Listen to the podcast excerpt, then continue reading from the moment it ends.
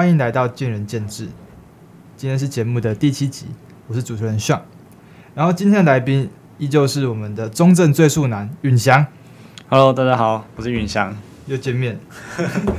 然后，然后我们这次的主题接续上次。然后我们这次主要会聊一下，就是呃，关于跑步前暖身以及怎么受伤预防这些，以及后练后怎么拉伸这些东西。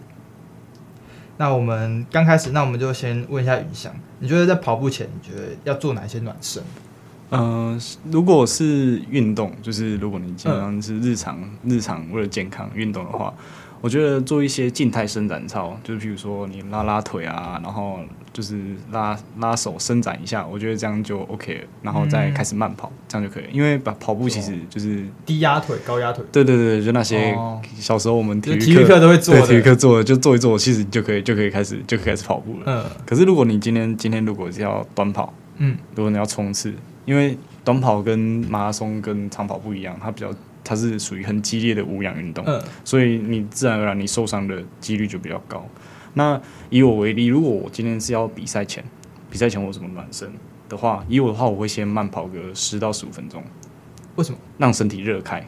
哦，对对对，让身体热开。然后接下来就会做一些静态伸展操，就是拉筋，然后低压腿，然后可能压肩这些。然后做完静态伸展操，我就做动态，嗯，就可能抬腿、抬腿跑。然后去就是做一些动态的动作，然后也会做马克操，嗯、又是马克操，对对对，做马克操，对对对，就是清醒一下，就是跟身体说，哎，我等一下，等一下要开始 要跑，对，要要要跑了。然后因为做这些的话，包括因为你可能前抬腿啊，然后勾脚下压，嗯、然后。伸展小腿，然后还有后侧的那个臀后，基本上都会拉到。嗯，就是因为你跑步的时候，其实就是用这些地方。那你稍微拉一下，可以降低你受伤的几率。这样，然后如果就是这些静态动态做完，我就会做一些诱发动作。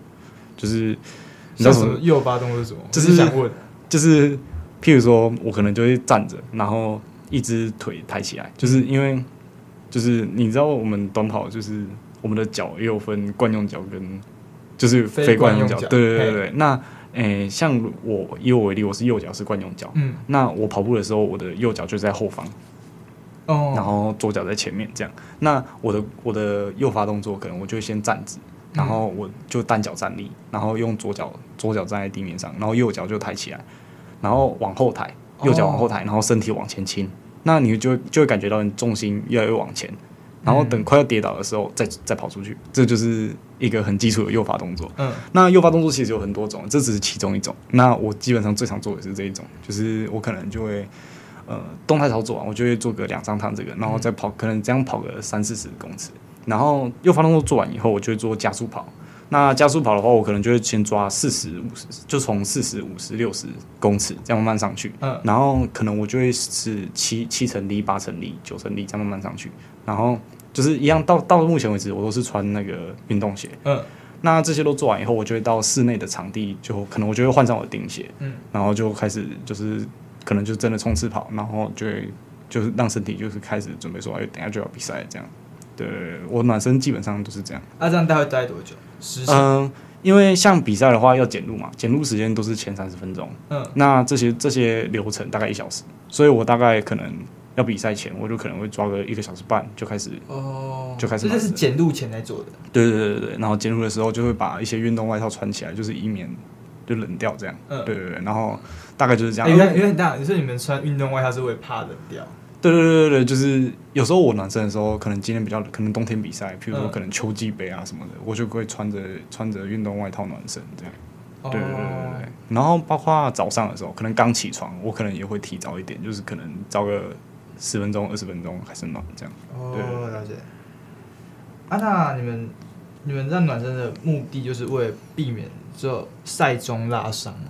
拉伤或抽筋？呃，对，其实这其实蛮蛮重要的。像就是，哎、欸，你知道那个你知道世界上跑最快的人是 Bolt 吗？对啊。那其实大家都不知道第二快是谁，就是第二快的。就是两百一百公尺跟两百公尺，第二快的成绩是也是跟他一样，是属于牙买加的 Johan Blake。嗯，那其实哎呦，其实他是一个我很喜欢的选手。我从很小的时候，好像二零一一的时候我就开始关注他，因为二零一一的时候那个时候大邱世锦赛那个博尔特就抢跑嘛，他就抢跑就被罚下去。嗯，然后大家都想说，哎，大家就开始对冠军有个想法，就觉得，哎，博尔特被罚下去，大家都有机会冠军了这样。然后那时候就是，哎，因为布雷克也是牙买加人，嗯、然后他就顶住压力，然后就成为最年轻的世锦赛冠军。会有压力？因为因为。就是他有点像是扛扛起牙买加的大旗这样，哦、对对对，然后他就那时候他才二十一岁，然后就拿下世锦赛冠军这样，然后那时候我就开始关注他，然后他在因为二零二零一二伦敦奥运那时候你几岁啊？二零一二吗？对啊，二零一二伦敦奥运的时候，九岁啊？你有印 你有印象吗？伦敦奥运？等下哦，好像有哎、欸。对，反正那时候伦敦奥运，我觉得伦敦奥运是我。从小看到大，我觉得个人私心觉得办的最好的一次奥运。为什么？对，就我觉得它整个场地什么的都我觉得很干净，然后画面我觉得很不错，这样。然后反正这这不是重点。然后那时候。二零一一的时候，有他们牙买加奥运选拔赛，嗯，然后约翰布雷克在奥运选拔赛一百公尺跟两百公尺都击败博尔特，嗯，然后那个时候就他觉得，哎、欸，这个年轻人怎么这么厉害？觉得很有机，他很有机会超越 Bolt。然后在二零一二奥运的时候，然后输给 Bolt，对，他是输给他，可是他他他在一百公尺跟两百公尺都是拿银牌，就是博博尔特金牌，金牌太强，就等于等于他是等于他等于他是一人之下万人之上这样。嗯、可是因为他那时候也才二十二十二二十三。大家想说，哎、他一定大有可为啊！如果他再继续继续发展，他未来很有机会超越博特。我那时候也是这么想的。可是，在二零一三跟二零一四的时候，伤病就来了。他的他的，因为其实短跑选手的巅峰期差不多就是二五二六，嗯，那个时候，像对，反正就是巅峰期就在那个时候。结果他的巅峰期全部都在伤病度过，对，所以就就所以我就会就就会说，嗯，其实，可是他其实我觉得 Break 他。本身他会受伤的原因，其实跟他自己的心态很有关系。他跟博尔特是同一个教练，嗯，然后他因为他那时候就有很多采访什么的，他很多都会有透露出说，他觉得他的教练比较偏心 Bolt，就是可能很多训练他就会私下给 Bolt 课表，然后就说，哎、欸，你你和其他其他的选手就练你们的，然后他就会叫博尔特额外这样练，嗯、然后他自己可能就会偷练。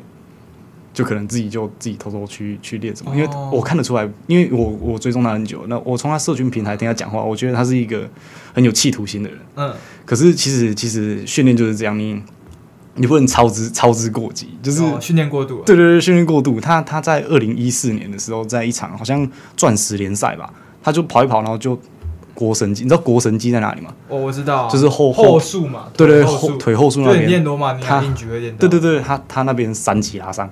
哇！然后就报销，然后他在他那他在那两年，好像一三年跟一四年就都都没有出现，然后很多大赛也都取消，然后一五年就复出，然后他那时候因为他最好成绩一百公尺是九秒六九，嗯，然后他在那之后就很久都没有跑到九秒里面，哦，都他都在十点零几，那差很多，对对对，可是。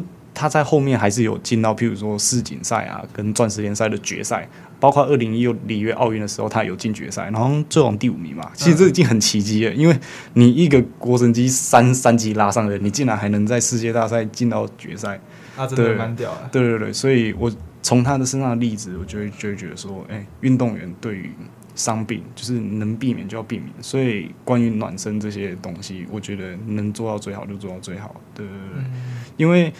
诶、欸，要要看要看的长远了，就是如果受伤反而造成，你看后来发展没有发展很好，你就是这样反而失去更多东西，这样。哦，确实。对对对。啊，那那你就是你觉得现在的暖身拉伤很重要，那你觉得赛后伸展很重要吗？赛后伸展，嗯、呃，如果是赛后伸展，我就会就是我觉得跟那个平常训练的时候我们收操一样。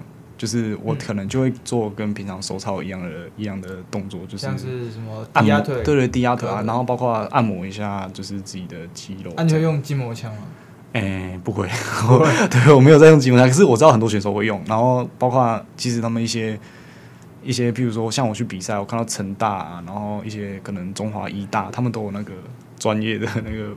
就是他们是按摩师嘛，物理治疗师，他们都会帮选手按。Oh. 可是因为我们学校田径比较没有这么发达，所以我们就没有。对对对，ah. 可所以所以基本上理论上是要啦，理论上是要。对对对，所以如果大家如果自己有在运动什么的，其实要去做运动按摩。对，对对，真的运动按摩很重要。对，好，OK OK。啊，那那就是就是你们这样赛后是是预防乳酸堆积嘛？呃，其实还是是要就是尽量不要让，嗯、呃，运动过后，然后就是影响到后面的课表，因为其实比赛啊，或者是训练啊，我们最主要的是要长久性跟持续性。如果你因为单次的比赛或训练，造成你后面可能该做的没有做到，其实对于训练的效率是没有达到应有的效果，那这样反而不好。这样，对。了解了解。那我好了解啊，就是那我们既然了解说那个跑步的一些暖身以及拉伸的动作，那我好奇就是你之前的经验，跑步过程中有什么，或是你的训练过程，或是你比赛经验有什么特别印象深刻的吗？嗯，如果让我比较印象深刻，其实应该还是去年全大运的时候。嗯，那时候我记得是在、欸、国体。国体大，体大。桃园桃园国体大，嗯、那时候比赛哦，那天真的超惨，因为那天就是突然好像下午吧，然后就开始下倾盆大雨，真、嗯、是倾盆大雨。那个插题问一下，是怎样才能不比赛？呃，几乎都一定会比赛，因为我听，因为我听过射箭他们是哦台风才不比，因为因为因为对对，可是啊跑步还是跑步的话，目前我我从小到大我没有遇过停赛。哇！除了疫情啊，除了疫情有停办，可是没有说，哎、欸，我已经说比赛，然后就突然因为气候还是什么，突然不比，就都一定会比，对对，都一定会比。他说算下雨也比，对对对，对。所以那天他说突然下雨，然后雨超级大的，然后我们就我就像我刚刚讲，我就暖身嘛，然后暖身完以后，我们就到那个一百公尺起跑线的那个地方，就捡露出了隔壁。然后因为他们我们就在帐篷之外，所以等于我们是直接淋雨。然后超级冷的时候，我在那个起跑架还是在发抖，然后，然后我就我就因为他就已经轮到我们，好像那时候因为那时候是预赛，预赛七十六七十六个人，然后我是第九组，然后前面 前面一组慢慢出发，然后更惨的是因为它是下雨，然后你知道比赛有风速吗？就是它有风速，然后其实田联规定超过就是诶每秒两公尺的风，就是顺风的话，就成绩就不算，嗯，就是你即使破了自己的 PB。还是不会记录在，因为就是就是风速太，你是借由风的力量，对对对对。像假如我今天，而且逆风哎，也不算，逆风就算，逆风就算，顺风不算而已啊。对对对，然后然后因为因为如果如果你看我，如果我今天顺风啊，我跑出九秒四四几啊，我就破了博特的记录，可是是用风，这样 这样就不合理啊。对对对，所以他国际前才有这个规定。可是预赛的话，因为预赛是排名，他不是他不是看成绩，所以。我就那那一场，我就特别运气有点不太好，就是我前面那几组全部都顺风，然 后到我的时候就没风了，对对对，然后又又冷的要命，然后我就就就就预备，然后就出去以后跑完，然后好像分组第四，然后就没进半决赛，这样就是有点有点小可惜啊。可是就是那时候我觉得有忽略到，就是下雨暖身的部分，应该可能带个雨衣进去什么的，就是就是防止。就冷掉，这样其实也是蛮重要的。然后那那天还蛮有趣的，就是因为那天我们预赛比完，然后就下雨。然后那时候我记得我们在那个就是桃园中立那边，我们要到就是我们自己的那个。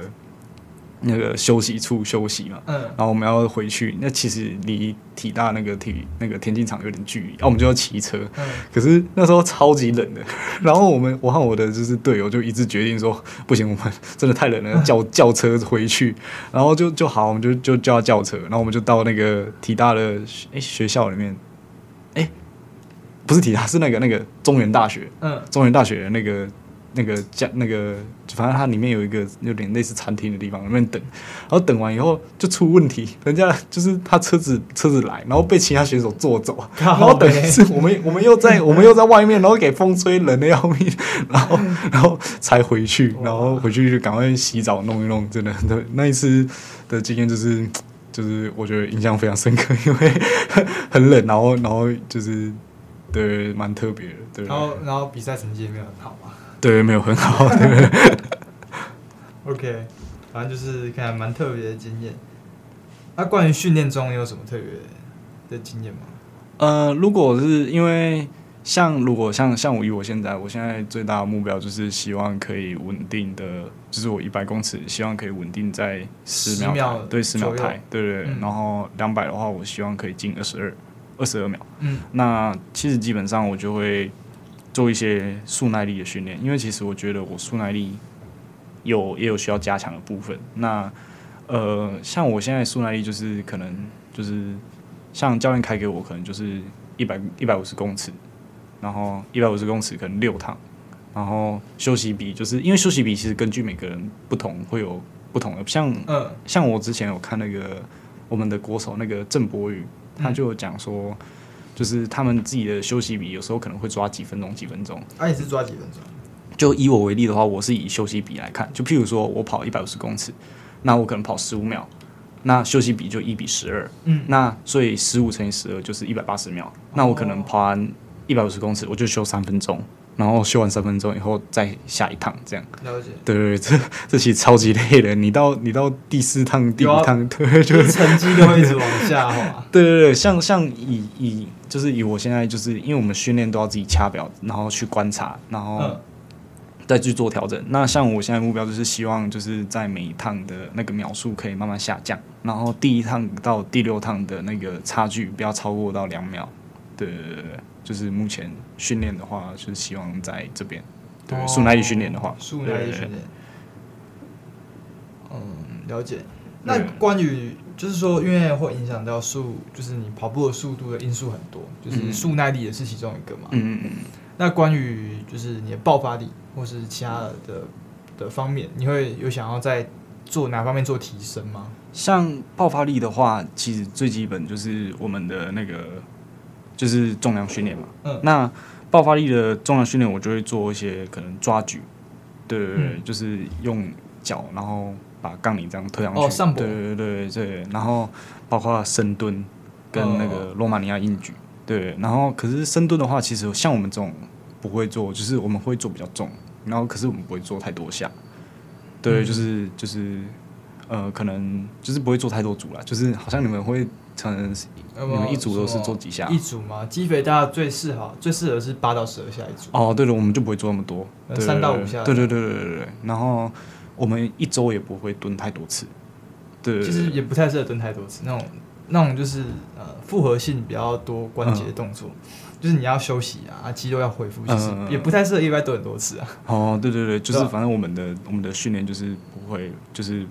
次数不会这么多，嗯、那就是基本上爆发力就是这样。然后，呃，像我们就会比较就是腿部腿部的那种训练就会做比较多。嗯、然后有时候也会做一些阶梯的弹跳训练，哦、就是这种比较大阶梯的，可能我也是跳两两两格，然后这样。他们在跳阶梯？呃，就是田径场周围不是有那个，就是我们学校田径场那边不是有一个有那个阶梯吗？嗯，对对对，我们说我们会在那边训练。哦，对，对，对，了解了解。啊，你之前有什么？就是问一个比较不太好，就是你之前有什么受伤的经验，或是？呃，其实 我还蛮幸运的，就是哎、欸，生涯期间没有受过什么大伤。对，就是就是，我觉得这是蛮幸运的。然后，可是就是也是有状态不好的时候。对对对，可是就是状态不好，其实因为其实我觉得田径这种东西，就是你每次比赛你不能。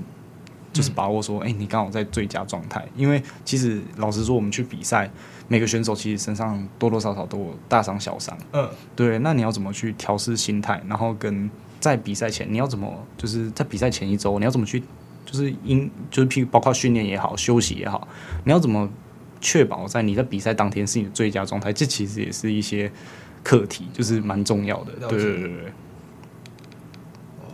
所以很幸运，对对对，对，然后祝他之后 呃也能顺利下去，就是不要受伤。那那我好奇，就是你现在，因为其实你你也不是运动系嘛，对，就是我们都是非体育相关科系。对，对对对。啊，那你现在比就是比家族还是乙组？呃，我基本上两个都会比，就是我也会比公开组的比赛。嗯、然后，可是我当然目标是放在，因为我现在目标也是放在全大运的一般组的。就是希望可以拿牌，就是帮中正拿个、哦、拿个田径的奖牌，这样对？那我包括我也去会比一些公开组的比赛，像是那个我前阵子有去比那个新北城市公开赛，嗯，对，那场比赛强度就蛮有的，像那时候比较些知名的选手，像叶守博啊，然后郑博宇，然后跟魏浩伦，他们都有参赛，可是。一些比较更顶尖的选手，他们去比亚运，像是杨俊翰啊，然后他们就去，他们就那时候在比亚运，对，在他们在杭州，所以，诶、欸，没有没有遇到他们。可是光光是光是那个，包括像我那种预赛分组就分到黄祖君，他真的超级快。那时候他好像我记得他在中间，然后我在边边。哦，那当天状况其实也是也不是也没有调整到很好。可是那天比赛的时候一出去，哇，那个黄祖勋真的超级快。然后他到尾段的时候，他到尾段的时候，他那个就是速度那里那个展现就是真的非常快。哦、对对对，然后其实他还蛮高的，像。那个像我们的国手陈文普跟那个跟他那个黄祖军，他们都一百八十五到一百八十七。你不是说就是跑跑短跑最跑数的身高是一百八到一百五之间嘛？啊，对博尔特是例外。对，博尔特像我们现在历史前就一以一百公尺来讲，历史前五块，Bolt 是一百九十六，然后 Blake 就是 Johan Blake 跟美国的泰森盖伊就是泰森盖，然后还有 Justin Gatlin，然后还有。那个很久以前前世前世界纪录保持者那个牙买加的阿萨法鲍尔阿萨法 Power，他们阿萨法 Power 是一百九十，可是其他三位全部都是一百八到一百八十五，对，所以平均下来，其实短跑最适合的身高就是一百八到一百八十五，对对对。哦，了解。那就是怎么区分一般组跟公开组？就是我很想问啊，就是不管任何比赛怎么区分一般组跟公开组？是你知道体育相关科系就是公开组吗？